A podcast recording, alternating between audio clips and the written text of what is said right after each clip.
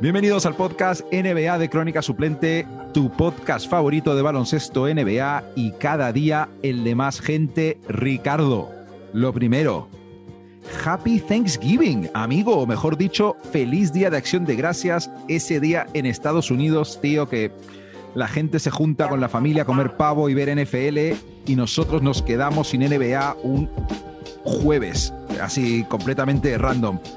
¿Cómo lo llevas, tío? Eh, bien, como tú dices, aquí en, España no se celebra nada. Lo único que nos afecta es, uno, nos quedamos sin NBA y dos, lo bueno que tiene Acción de Gracias es que hay mazo de ofertas en las tiendas por Black Friday. O sea que es lo único que nos afecta a nosotros directamente. Pero, pero bien, bien, lo llevo bien, lo llevo bien. Tío, podemos aprovechar. Eh, ¿Hay cosas por las que estás agradecidos a, al menos a la NBA esta temporada? Sí, hombre, hay que, hay que agradecer también. Primero, primero de todo, que la NBA haya vuelto a la normalidad. Eso es lo más importante de todo, ¿no? Eso es una parte, creo que es como lo más, eh, lo primero que se diría para empezar. Y luego, pues, eh, así pensando en un poco, creo que doy gracias eh, porque un equipo que no está lleno de superestrellas está siendo el mejor de la NBA, como son los Warriors. O sea, creo que se puede, que se, es un claro ejemplo de que el baloncesto de equipo aún sigue vivo bueno, que, no está hecho de superestrellas, pero porque, se construyó a la antigua, se construyó la antigua, digamos. Claro, pero, pero, pero es más por la sorpresa, ¿no? Por así decirlo, la, que, que, un equipo que eso es. Además que es mi agradecimiento, que agradezco lo que me da la gana. no, y, y, luego voy a agradecer también, pues un poco por la luz que veo en el final del túnel que son de mis Orlando Magic, que que hay cosillas, hay cosillas. Así que también agradezco que, haya cosillas. Seguimos siendo los paquetes y los malos de la NBA, pero bueno, está dentro de nuestra de nuestro ADN a día de hoy. Así que bueno, lo agradezco porque parece que hay cosas. Sí, tío, yo creo que están por encima a lo mejor de Houston y algún otro más hoy por hoy. Puede ser, puede, ser Aunque, claro, eh, se cae con Anthony un par de partidos y eso es un jodido desastre, pero eh, tema, tema, para otro día. Eh, yo he estado dándole una vuelta ahora que vi que era Thanksgiving y voy a agradecer tres cosas, tío. Lo primero, que la conferencia este tenga el nivel que tiene ahora mismo, porque eso significa que en España podemos poner la NBA a la una de la mañana y siempre hay algún partido bastante interesante, cosa que no siempre ha sido el caso, desde luego. Em, agradezco también, tío, ser de los Knicks aunque bueno, ahora no van genial, ¿vale? Pero agradezco ser de los Knicks y no de Sacramento, que es un poco el tema de equipo esta semana que está de moda con el despido de Luke Walton. Agradezco no ser de un equipo que escogió a Marvin Bagley antes que a Luka Doncic, ¿vale? tal cual. Eh, y también agradezco un poquito el correctivo este kármico que se están llevando los Los Ángeles Lakers para empezar la temporada porque había mucha gente, y, yo no es que odie a los Lakers, ya la gente sabe que yo estaba muy a tope con Kobe Bryant y Pau Gasol a principio de la década. Sí. Pero este rollo por Twitter de la gente de los Lakers este verano de verdad que me tocó los huevos de una forma, esto de tenemos a 14 tíos que han sido All Stars, tenemos a 27 tíos que han sido All Stars, y bueno, la cosa ha empezado lenta, por decirlo de, alguna forma. Creo que, creo que por ahí vamos a hablar un poco en el podcast también, lo, lo, metemos ahí en la intro, pero bueno, eh, sí, esa, esa, es la mitad de culos que hay bastantes en ese equipo. Sí. Eh, agradecemos que, que estén sufriendo, ¿no? Es el, es el, resumen. Sí, que esté divertido, que esté divertido, que haya chicha. Claro, Tío, ojo, hablando de chicha, viene un podcast, eh, perdona la transición súper cutre, pero viene un podcast eh, potente, tío. Así que vamos directamente a ello.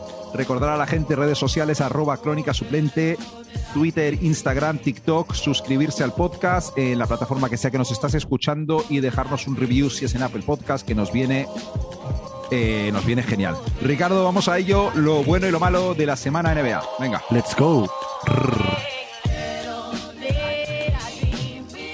Estás escuchando el podcast NBA de Crónica Suplente, tu podcast NBA favorito y cada día el de más gente.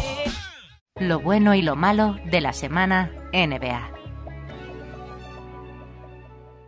Ricardo, lo bueno que traigo esta semana voy a tener que explicarlo porque es difícil de justificar. Vamos a ver, evidentemente vengo con toda la intención de hablar de la pelea en el partido Pistons-Lakers entre LeBron y Isaiah Stewart, pero me preguntarás y se preguntará a la gente, este tío es tonto, ¿por qué lo bueno? ¿Vale? Eh, me explico un poco. Lo bueno viene porque estoy contento con este cambio de reglas, tío. Eh, voy a seguir explicándome.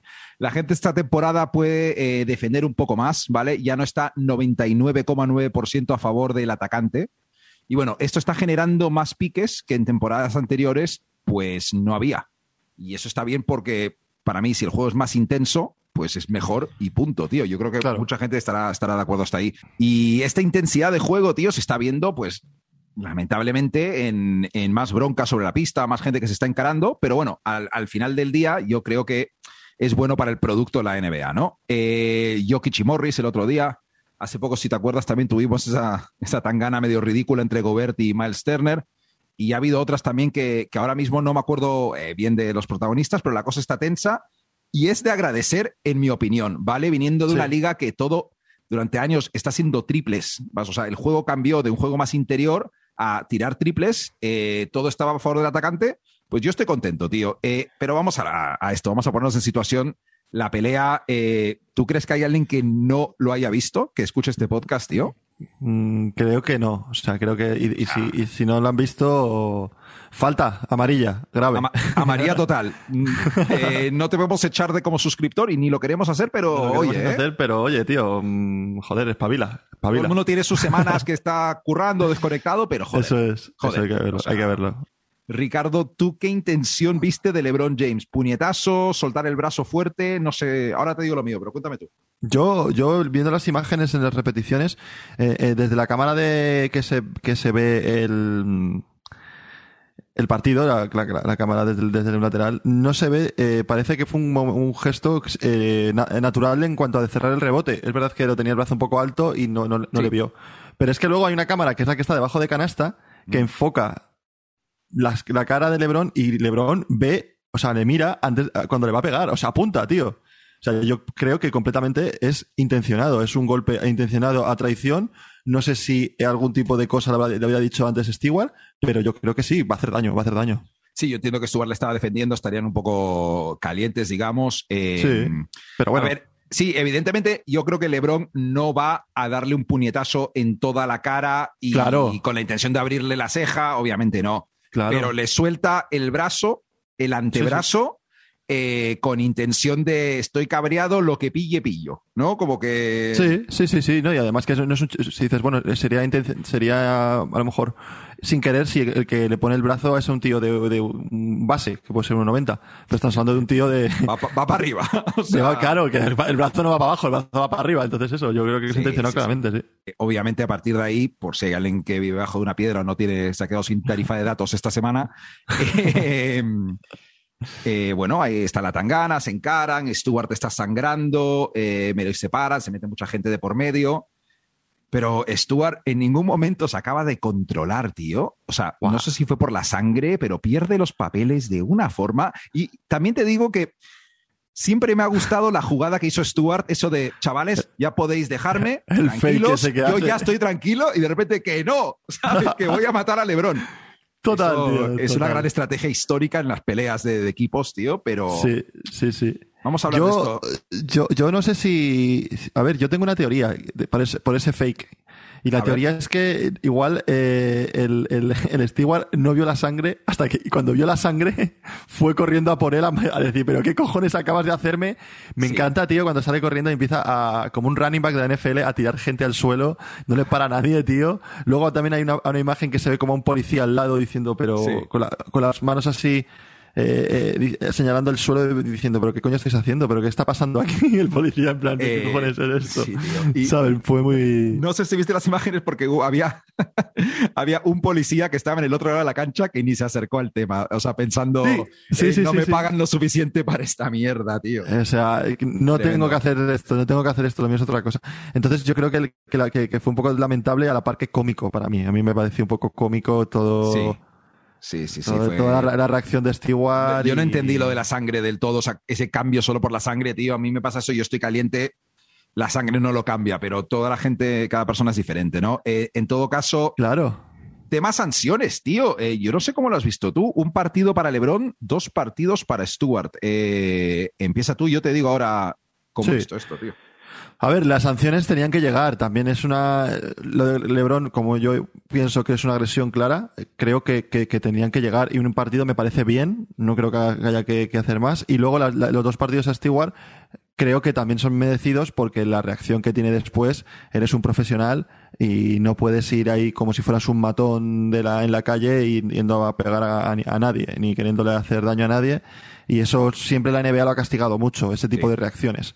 Entonces creo que las, las dos sanciones eh, son bastante acordes a lo que a lo que pasó en la pista, ¿sabes? Mm. yo creo que, está yo, Sí, yo tiro por el mismo lado. Eh, recordar que a Jokic, por lo que pasó con Morris, eh, le clavaron un partido. pues lo de LeBron podría haber sido uno o, o, dos. Al fin y al cabo, a LeBron no le iban a caer más de dos partidos por esto, las cosas también como son. Esa es la eh, historia, esa es la historia que Y se lo ha ganado, no me parece mal del todo, ¿sabes? O sea. Sí, pero, pero es verdad lo que tú has dicho al principio, que, que están cambiando las cosas, ¿no? De, de, las defensas y que están permitiendo más.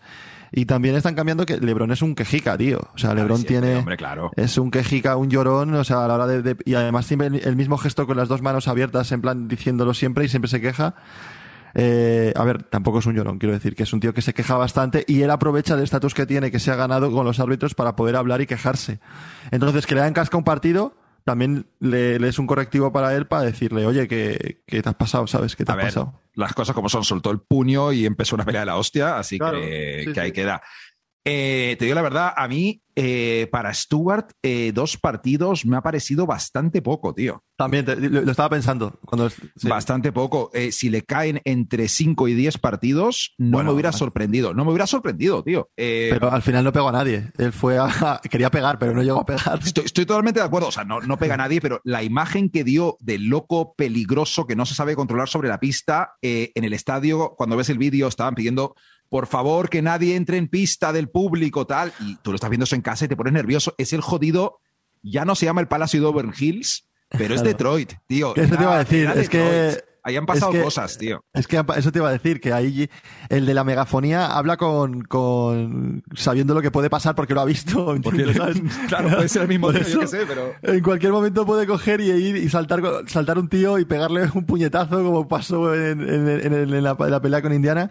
Y, y, yo estoy, no estoy del todo de acuerdo que le tenga que caer 10 partidos porque al final tampoco no, 10, es demasiado, no, 10 no, pero. Sí, pero bueno, pero creo que, a ver, si le iban a caer en vez de 2, 4, lo hubiera entendido. Pero me hubiera parecido excesivo, pero lo hubiera entendido. Yo creo que más, lo digo por la, sí, por la imagen de fuera de control de la liga, ¿sabes? Es como. Sí, pero es, es, la reacción de un tío. Al final no es, no es, la, no es la, reacción de, de, un equipo entero pegándose como. sí.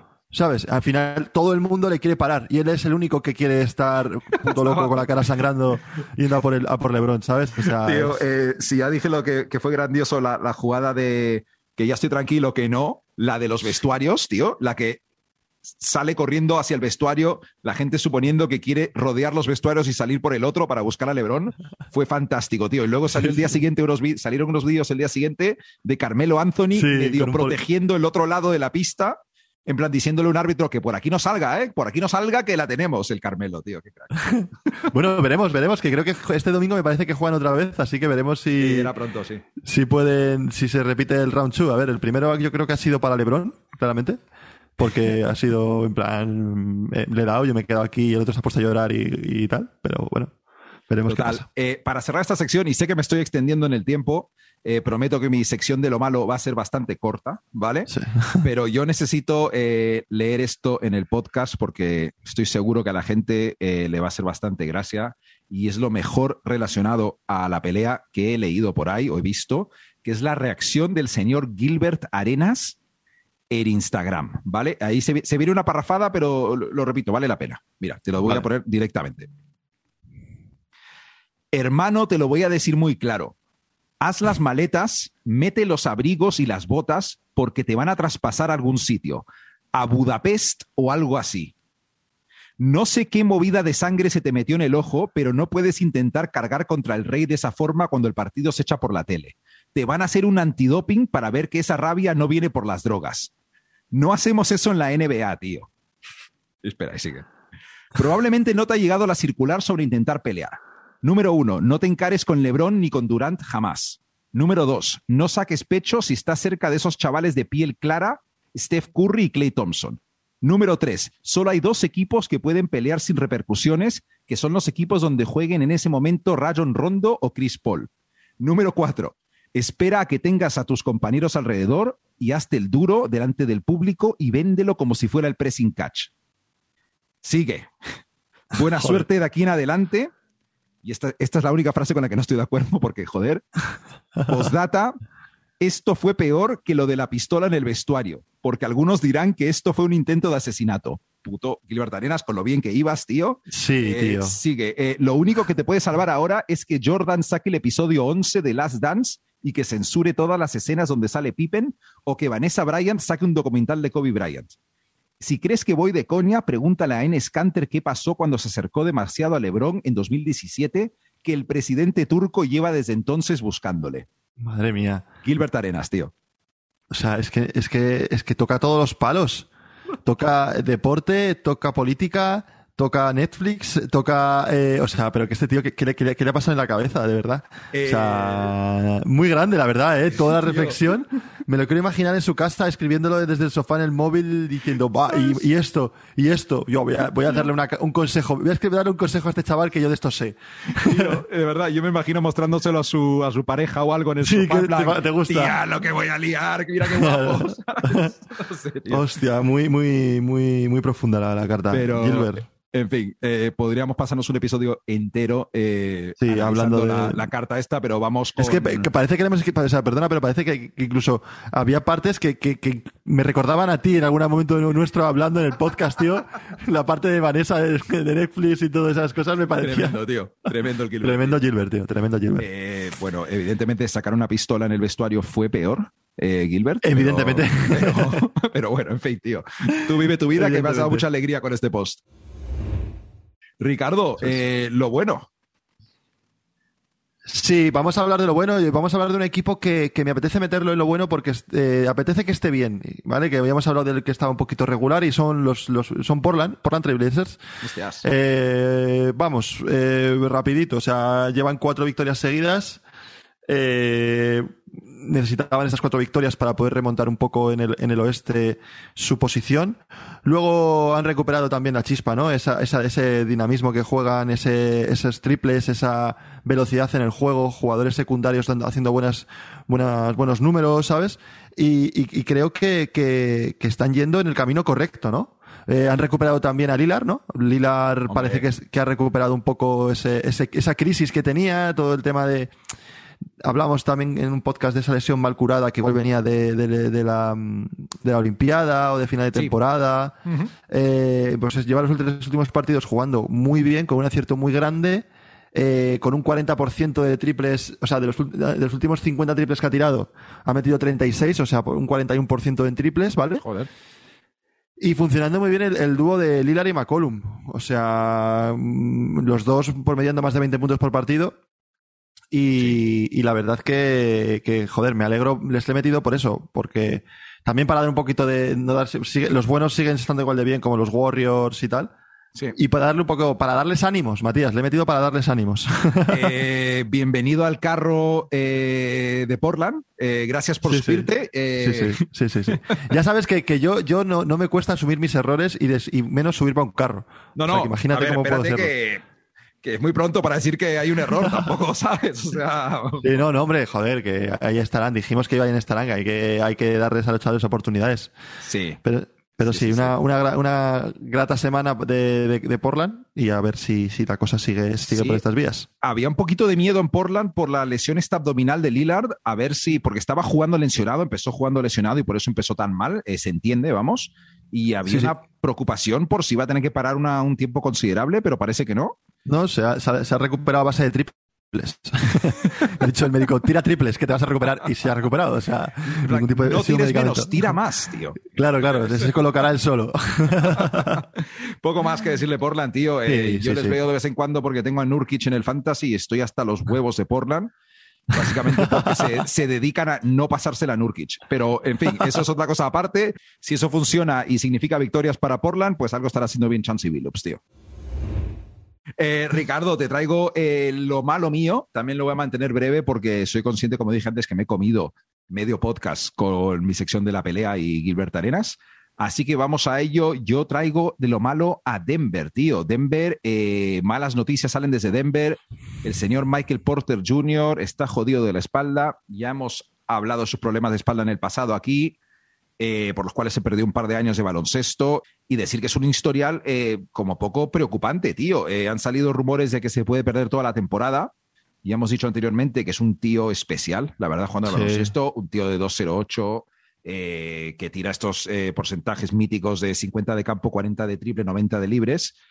Eh, y es jodido porque yo imagino que los Nuggets soñaban con que estos problemas ya estuvieran olvidados y, mira tú por dónde. Y si sumamos a esto la mala suerte de que se lesionó el año pasado Jamal Murray y no volverá hasta más, más avanzada la temporada, pues lo voy a decir, tío. Parece que va a ser una temporada en blanco para Nikola Jokic, el MVP. Es una pena, tío. está entrando en la mejor época de su carrera y le va a pasar este año un poco como a Steph Curry el año pasado. Eh, tiene toda la pinta. Eh, han perdido cinco seguidos eh, y Jokic también está de baja por un problema en la mano, aunque se espera que no, evidentemente no es grave. Pero han salido en el último partido con Monte Morris, Will Barton, Aaron Gordon, Jeff Green, Michael Green. Y bueno, jugadores solventes, pero nada, Denver pasando un mal momento y no creo que la cosa vaya a mejorar demasiado. No, y además sumarle la última noticia de, de PJ Dossier también, que parece que se ha lesionado. es el chavalito, este joven, se ha lesionado de, del, del ACL, tío, del, del, cruzado. No sabía que era. Uf, uf, uf, Sí, y parece que está fuera toda la temporada. Y era un tío que ahora con las bajas que, que había, pues estaba más o menos rindiendo desde el banquillo, jugando sus 20-25 minutos pues un jugador de futuro y mm, se le acaba de parar la temporada y, a ver qué pasa. Yo la verdad es que Denver eh, está entrando ahora en un dinamismo para abajo. Yo creo que remontar ahora como está lo puede hacer perfectamente. Jokic es, es el, el 80% de este equipo. Sí. Claramente, 80% del equipo. Eh, ha, estado mal Jokic por la lesión, luego el tema de la pelea, yo creo que también a ellos, a Jokic como que le ha, no sé, a lo mejor desestabilizado, lo he dicho, eh, mentalmente. Eh, y, yo qué sé, yo creo que irá para arriba, ¿eh? Tampoco creo que sea una temporada en blanco. Sí, será una temporada en blanco sin MVP, pero yo creo que playoff y tal entrarán. Hombre, eh, con Jokic y todos los demás, sin Murray y sin Michael Porter, al menos este sueño de los últimos años de que Portland va a dar el, pelotazo en playoffs, pues el que es siempre... más difícil que nunca va a estar, claro. Sí, sí, eso seguro, eso seguro, eso seguro. Hasta ahí, Denver, Ricardo, ¿qué me traes de lo malo, tío? Pues de lo, de lo malo traigo los Lakers, tío. Traigo los Lakers porque creo que están en una, dinámica bastante, bastante chunga. O sea, yo creo que están ahora mismo en, eh, embarrados, así, hablando, hablando, hablando claro. Van con un 9-10 ahora mismo, porque están en, en negativo, ahora mismo en, en, la, en su récord de la NBA. Llevan cuatro de los últimos cinco partidos perdidos. Eh, y no están consiguiendo esa regularidad de equipo grande. Vale que, que, que, LeBron está volviendo de la lesión. El último partido lo jugaron sin LeBron y perdieron contra los Knicks. Eh, fue un partido que, que, bueno, los Knicks están como están y, y aún así les ganaron. Sí.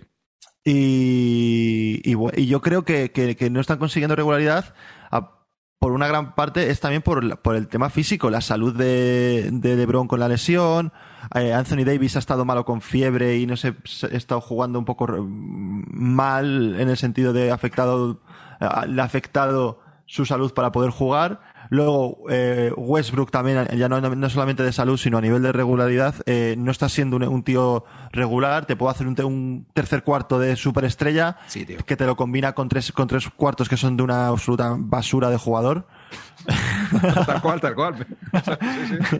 Y, es que encima las estadísticas tampoco les ayudan, o sea, son un claro reflejo de, la, de, la, de los Lakers que son ahora mismo. O sea, vamos, que no es mala suerte, vamos. No, no, es que, es que son, tengo aquí apuntado alguna estadística que son el, el equipo número 25 de, de, offensive rating, que son los de, de cada 100 posesiones en ataque. Sí.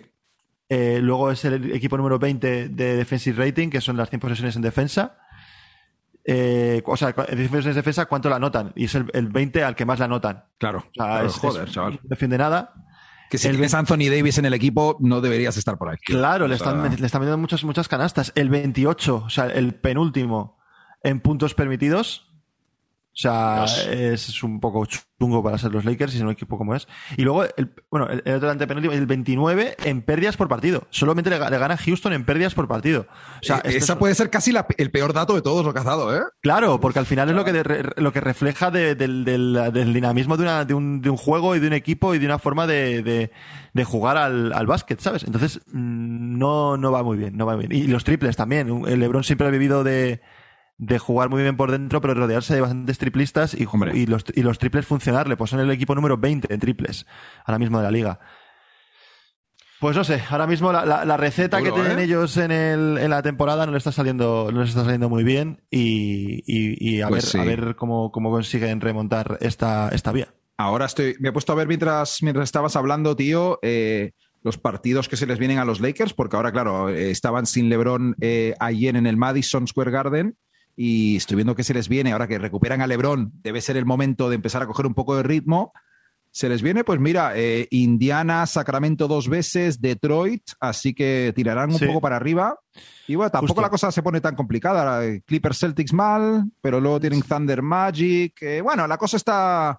Sí, sí, sí, sí. Monitorizar siempre a los Lakers, vamos. Claro, pero te da la sensación de que al final tienen que remontar con equipos de, de segundo o tercer nivel cuando ellos se consideran equipo de primer nivel y, tendrían que haber sacado muchas más victorias de las que han sacado contra equipos de su categoría. sin, LeBron, Westbrook y Davis tendrían que estar ganando partidos también, hombre. claro, joder, es que estamos hablando de un equipo que, joder, que, vale que, los Thunder son más competitivos que ellos para mí porque tienen un equipo de mierda y están ganando muchos más, más, partidos de los que yo creía que iban a ganar, ¿sabes? Claro. Entonces, claro, claro. No sé. Ricardo, tenemos una sorpresita, bueno, tampoco no es tan sorpresa porque estará en el título del episodio, imagino. Eh, vamos a hablar del documental de Pau Gasol, la serie de Pau Gasol, en el hablando y pasando de esta semana, tío. Hombre, era qué mínimo, ¿no? Qué mínimo dedicarle, dedicarle una sección eh, de las, de las, podríamos denominar la sección reina, las secciones estrella por del, podcast. reina lo has hecho como si fuera una etapa del Tour de Francia, ¿no? que ¿no? Me gusta. A, Pau Gasol, que, claro, el documental tiene, tiene para sacar cosillas. Bueno, para la gente que no lo haya visto, es como una docu-reality, docu-serie de cuatro capítulos. Está en Amazon Prime y se llama Pau Gasol, lo importante es el viaje. Eh, el nombre de la serie me parecía un poco, un poco Pau Gasol, por llamarlo de alguna forma, ¿vale? Pero luego eh, eh, lo explican en algún momento que alguien le dijo ese consejo durante la... Ah, ah, vale, ya me acordé. Le dice que Kobe era una frase que le decía Kobe y ahí como que me convenció con el título, aunque bueno. Vale, ahí te, ganó. Eh, en fin, a lo que vamos, Ricardo. Hablando, pasando, la jodida serie de Pau Gasol. Eh, a la gente rápidamente que si es su primera vez, yo voy soltando temas, en este, en este caso cosas de la serie. Eh, y Ricardo dice, hablando, si quiere hablar del tema eh, en más profundidad, o pasando si le da completamente igual y no es el momento. Vale, Ricardo, ¿estás preparado? Estoy preparado y con muchísimas ganas. Vamos a ello, pues empezamos fuerte con un tema que dudo que, vayas a pasar, pero venga, eh, hablando, pasando, Ricardo, Catherine McDonnell, la mujer de Pau Gasol. Hay que hablar de ella, hay que, hay que hablar de esa, de esa mujer, de esa figura en, la vida de Pau. Hay que hablar, hay que hablar. Vale, pues mira, eh, yo tengo muchas ideas. Decirle a la gente que para esta sección no tengo apuntes, yo al menos, no sé tú, pero. Eh, Pocos.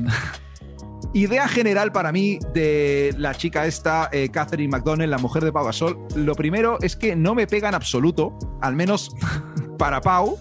Eh, al menos como se nos la presenta en, el, en la docuserie. Eh, yo por alguna razón me imaginaba a Pau Gasol con una persona más europea, tío. No sé cómo lo ves. Sí, yo también me. La verdad que, que no, no, era la persona, la chica que, que, que, veía a Pau Gasol con ella, porque sí, es, se la ve como muy americana, ¿no? También es verdad que él lleva prácticamente más tiempo en Estados Unidos que, viviendo en Estados Unidos que en España. Bien visto. Y, estará bastante americanizado. Pero, pero no sé, de primeras me chocaba la mujer.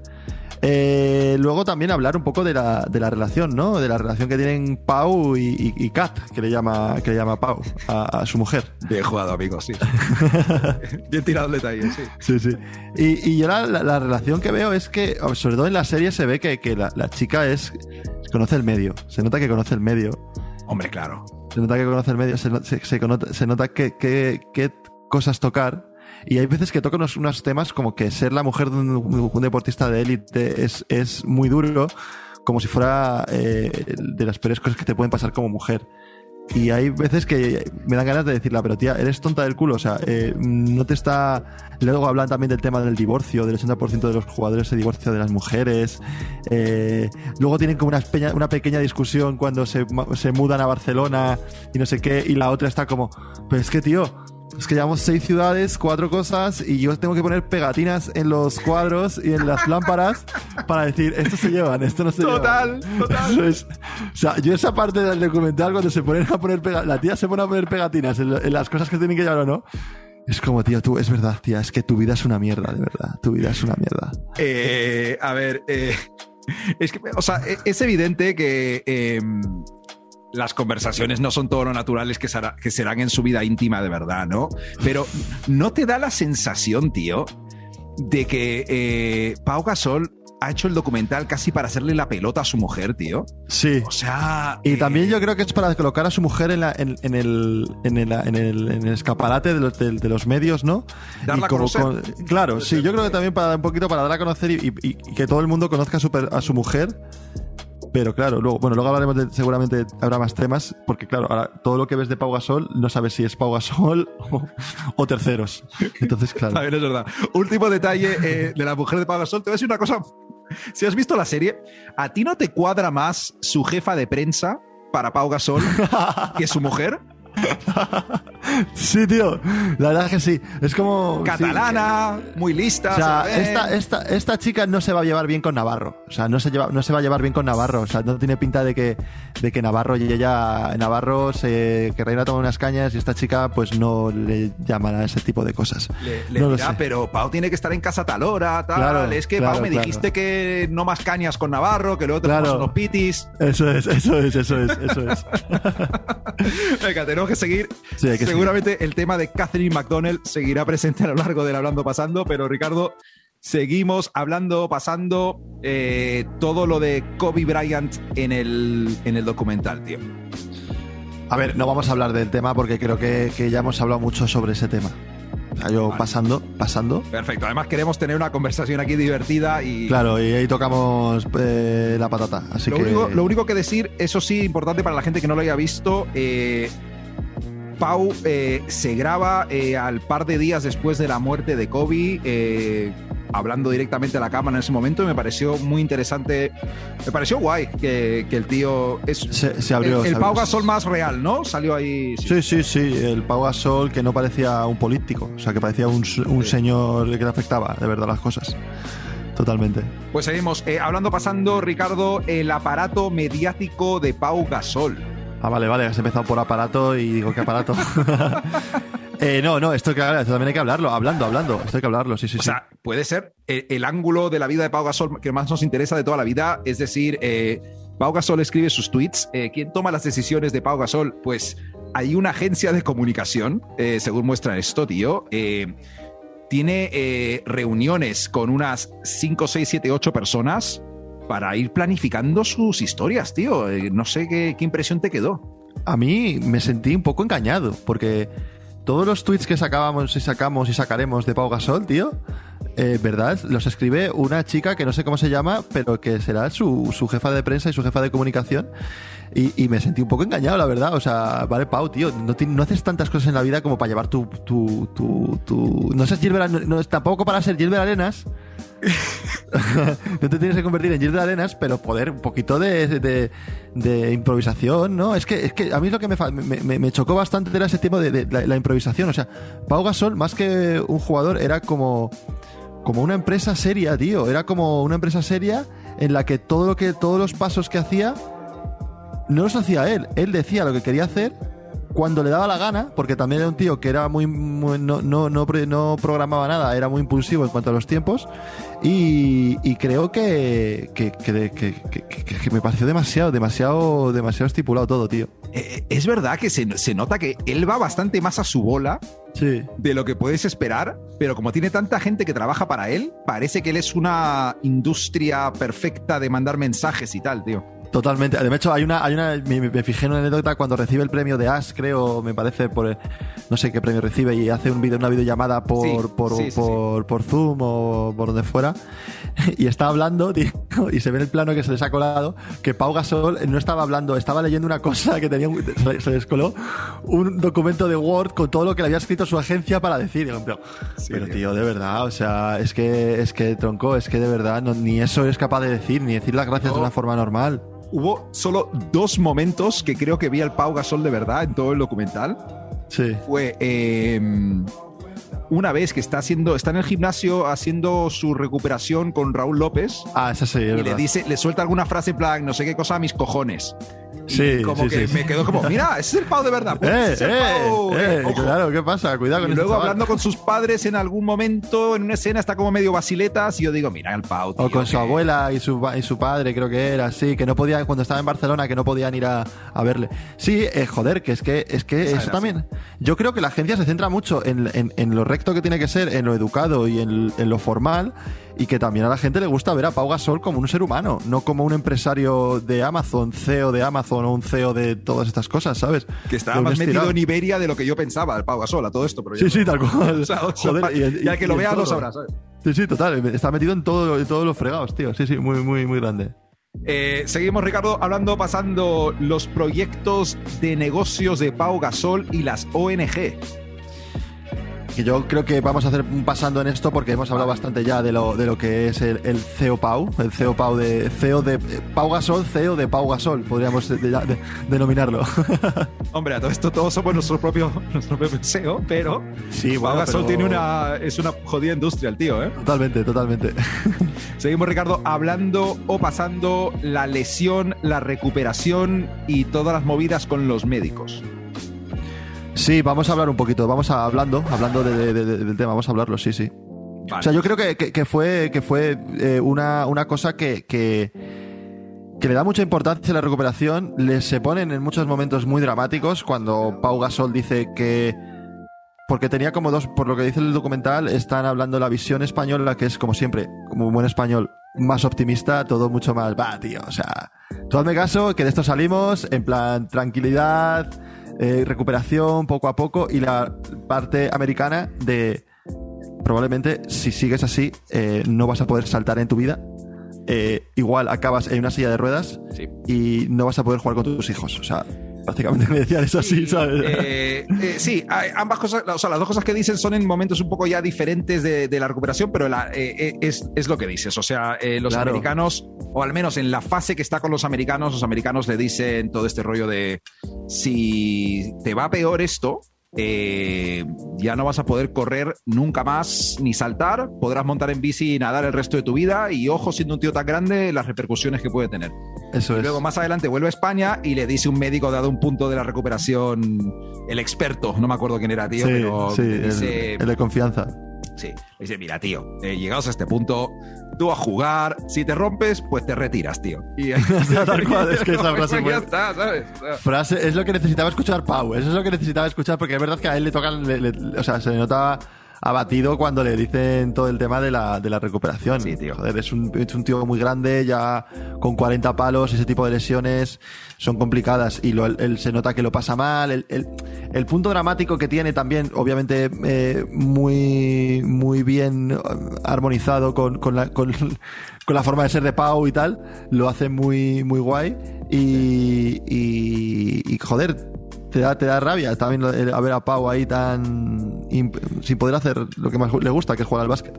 Sí, tío, eh, Sí, eh, te digo la verdad, eh, yo visto lo visto soy él y en 2018-19 me hubiera retirado, vamos, de una forma y ya sería el presidente del mundo, ¿sabes? Pero... Sí, pero bueno, a esta pues Oye, eh, se, le ocurrió para volver de una forma muy respetable el tío, o sea... Claro, también lo tocan y para acabar este, cerrar este tema, también tocan bastante, me gustó bastante cuando tocan el tema de, de los, de los retirados, de la gente retirada y todo eso, o sea curiosamente, de todas las cosas que salen, en este documental, lo que más me emocionó fue que Navarro le acompañó a su cita médica en Madrid es verdad. Cuando estaban en Barcelona, le acompañan en el avión, se montan en un jet privado y van a la cita de Pau Gasol con el médico. Y luego me acordé que Navarro creo que es el, ¿cuál es la palabra? El director de baloncesto del Barcelona, una cosa director, así, ¿no? Director deportivo, sí. Deportivo, ah, director deportivo. Y ahí le rebajó un poquito de, de emoción. Dije, mira, este se va con su colega a su revisión médica en otra ciudad que cómo son estos dos, ¿eh? Pero... Ya no es como lo que decían de que Pau, cuando salían de jóvenes con, con la, cuando tenían cadetes o juniors,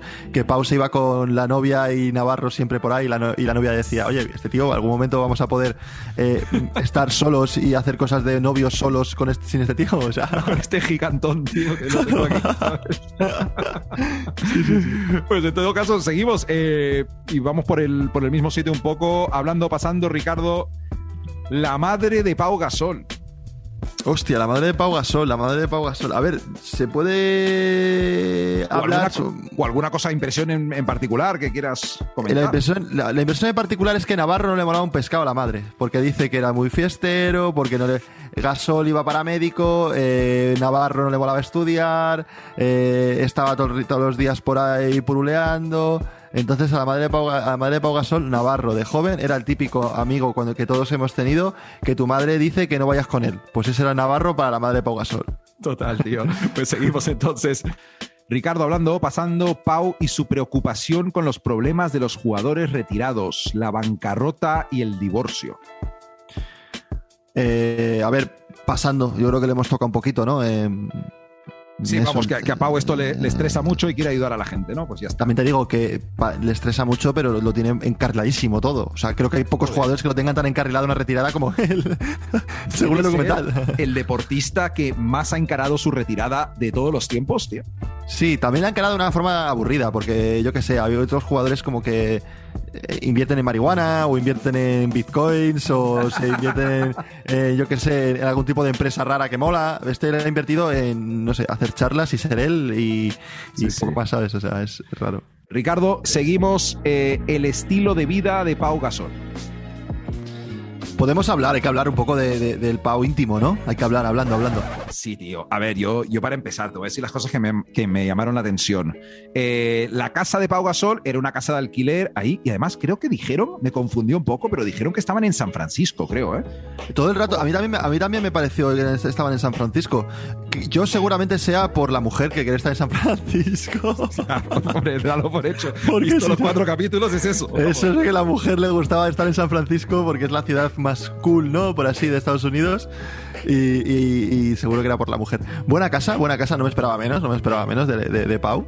Ni más, ni más, no por dinero, sino por cómo no es. no ostentosa, o sea, una casa muy, muy, muy bonita por fuera y por dentro. Un muy buen chalet sin llegar a ser una mansión. Yo creo que es. Correcto, sí, sí, correcto, correcto. Eh, y, la verdad es que lo que tú dices de, la, de la ver a Pau conducir también me molaba, ver ahí con su coche y, sus momentos íntimos y su a hablar con, con, la agencia y todo, pues un poco más íntimo Pau Gasol. Y, no sé qué más, qué, más que, podríamos tocar. Pues mira, yo te voy a decir una cosa que, me había apuntado, tío, de lo poco que me apunté. Eh, me pareció súper fucker el momento en que Pau Gasol dice: No, no, no, no, nos vamos en, en vuelo privado que estamos con el COVID, tengo a la niña, soy muy famoso en Barcelona, nos vamos en vuelo privado. Eh, muestran cómo llega como una empresa de que les lleva todas las maletas y, se montan en el jet privado y tal. Me voló, me voló. Poco más de su vida, de su vida íntima, más allá de lo que se pueda eh, hablar eh, sobre, la, sobre su mujer, vamos, que nos puede dar para, para bastante. Eh, me, gustaron detalles como ver su closet de zapatillas, que es el típico ah, tío que no le importan demasiado las zapatillas, pero se nota que Nike le lleva dando zapatillas 20 años, tío. Y está yendo al gimnasio con unas Air Max muy guapas, luego se le ve con unas Durant por ahí. No sé, me, me hizo gracia, tío. Sí, además, muy clásico de zapatillas de, de Pau que son como grandes de esas de bota alta de toda la vida. No, no se anda con mariconadas de, bajas o de cosas raras, no. Además, son siempre suelen ser zapatillas muy cantosas, porque las Durant que tú dices, esas son con los colores de, Brooklyn de red. Celeste con rojo. Eh, también te diste cuenta. Sí, sí, sí. Sí, sí, las, vi y dije, joder, no me gustan un pescado, pero son súper, súper, súper Pau Gasol. Sí, sí. Total, eh, Ricardo, eh, hablando o pasando la vuelta al Barça de Pau Gasol. No, pasando porque, a ver, lo pintan como que parece que es una noticia nueva y estaba claro que iba a ir al Barça. O sea que. sí, es, completamente pasando, pasando. Pues mira, el último temita que tengo aquí, Ricardo, hablando, pasando las entrevistas. Vamos a hablarlas porque sale gente muy conocida y dice cosas muy interesantes sobre, sobre Pau. Sí, y salen, salen muchos ejecutivos eh, de la NBA que me gustó mucho los, eh, escuchar hablar a los ejecutivos de equipos americanos sobre la época del draft, eh, sobre cómo veían a Pau Gasol por aquel entonces, eh, ese tipo de detalles. Salen varios periodistas, entre ellos Daimiel, uno del Marca también, que me olvido su nombre. sí, también una periodista perdona, especializada de Memphis también, que, parece que la tía le mete muchos palos, le metía muchos palos, asumiendo que al principio le metía muchos palos a Pau y que luego se dio cuenta que era Dios, ¿sabes? Eso me moló no también. Sé si es la que estás hablando, porque también sale una conocida a nivel nacional que es Ramona Shelburne, que me, esto va a sonar muy mal, pero ya estamos a final del podcast y bueno, quien lo escuche, lo escuche. No me quedó claro si era una persona pequeña, tío. Yo pensé durante todo el podcast que tenía un cuerpo raro o un suéter que no le favorecía cada vez que salía. Entonces, dejémoslo ahí. si era un suéter que le favorecía o un, cuerpo raro. Yo lo busqué, lo vamos a dejar en cuerpo raro porque tampoco, sabes. Encontré a, algún tío en Reddit haciéndose la misma pregunta, pero en todo caso. Eh, me encanta que tú también te preguntaste, ¿vale? Sí, sí, total. Eh, un par de personajes que me, llamaron la atención. Eh, me gustó ver a Kevin Garnett. Eh, al parecer hizo una especie de intercambio con Pau porque también está sacando un documental Garnett, que bueno, se medio entrevistaron sus equipos mutuamente, lo cual mola bastante que haya, que haya buen rollo. Lo que me pareció un poco raro, tío, la entrevista con Phil Jackson, yo les notaba como incómodos, tío. No me acabó de gustar, tío. Sí, como que Pau fue a ver a Phil Jackson, pero como que entra en su salón, en su casa de Malibu, ahí en, en, en, Los Ángeles y, no entra a una casa que vas todas las semanas, entra a una casa como forzado. Eh, Phil, ¿te importa que vaya el mes de agosto a tu casa con el equipo de Netflix a grabarte?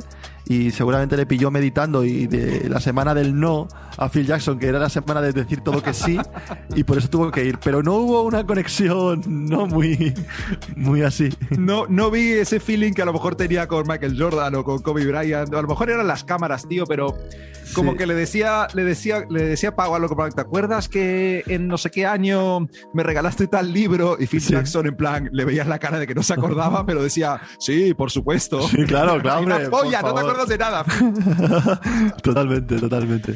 Sí, sí. Y me gustó ver a gente, me, me, me, me, gustó ver también a Saint Batier hablando de... Hostias. Me, había medio olvidado de, de, la relación que tenía Saint Batier y, y muy bonito lo que contaba Saint Batier cuando le fue a buscar a, al aeropuerto cuando llegó para el draft. En limusina. en limusina para que, para, que se, para que empezara a ver a ver lo que es Estados Unidos y que llegaba con una cara pánfilo que alucinas. Por cierto, hablando de cara de pánfilos, y no es nuestra la sección, mucha gente le, decía en el, en, el, este que le conocían como una cara de, pan, de pánfilo literal.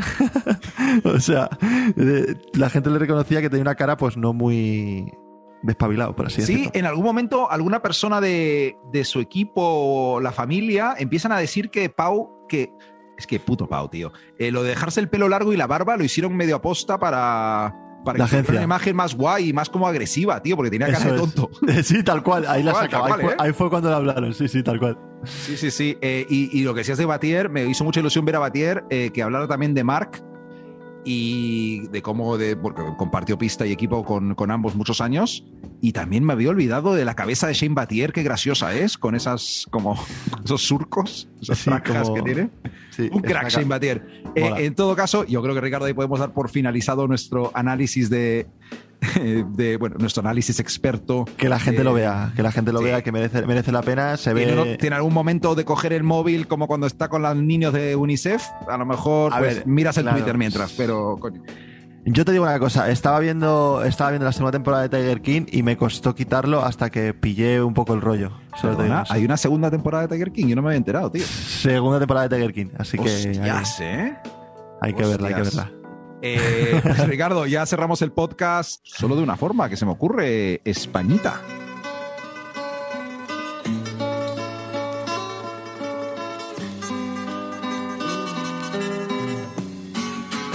Españita. Españita, cerramos con Españita y muy corto. Hoy tenemos un, galardonado. Tendremos a, un, jugador español que le han dado un premio. No jodas. Eh, sí, sí, le han dado un premio en, redes en redes sociales. No sé si hay trofeo. Igual hay trofeo, pero no sé. Y es a Billy Hernán Gómez, tío. Es, es eh, el premio de, de, la mejor sonrisa de la semana, tío, le han dado. La mejor sonrisa de la semana. Ricardo, ¿quién coño le ha dado un premio de mejor sonrisa de la semana a Billy Hernán Gómez? No es que no tenga bonita sonrisa, pero no entiendo que. No, no lo sé. Igual para motivar al chico, porque como no está jugando nada y está muy en el fondo de. Ah, pero está su, su propio equipo. Sí, sí, el, el, podcast fue, o sea, el podcast, perdona, el post fue en, en su, en su Instagram, lo, lo rehistorió, se puede decir, lo metió. regrameó, pues sí. Sí, lo metió dentro de su historia y tal, lo subió. Y la mejor sonrisa de la semana por los Pelicans es Billy Hernán Gómez. Pues nada, eh, Ricardo, eh, yo creo que probablemente cuando lo editemos eh, me daré cuenta que ha sido un podcast bastante largo, pero yo me lo he pasado bastante bien. Recordar a la gente que nos sigue en las redes sociales, arroba crónica suplente, que se suscriba al podcast donde sea que lo esté escuchando.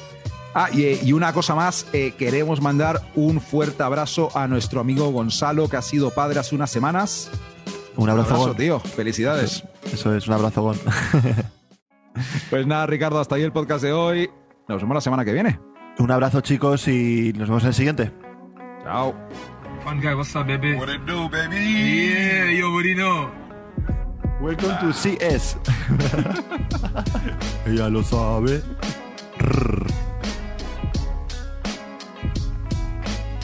Eh, voy a hacer un sándwich y poner a editar que estoy reventado, tío. Yo es que cenaba antes, tío, ya cuando lo, grabamos. Lo de Pau Sol, yo, o sea, no sé si ha quedado bien, pero yo me he divertido un huevo. Sí, sí, ha estado bien. yo me he reído un huevo, vale. Eh, nada, eh, hablamos mañana. Te voy contando. Sí. Nos vemos, el, nos vemos, el, sábado, tío. Hostias, tío, que no he hecho deporte desde el último partido. Voy a tener que salir a correr mañana un rato o algo. tampoco, te va a de, tampoco te va a valer de mucho correr. O sea que. Casi mejor salgo a tirar un rato o algo mejor. Claro. me, me estoy escaqueando, tío, del único ejercicio en dos semanas.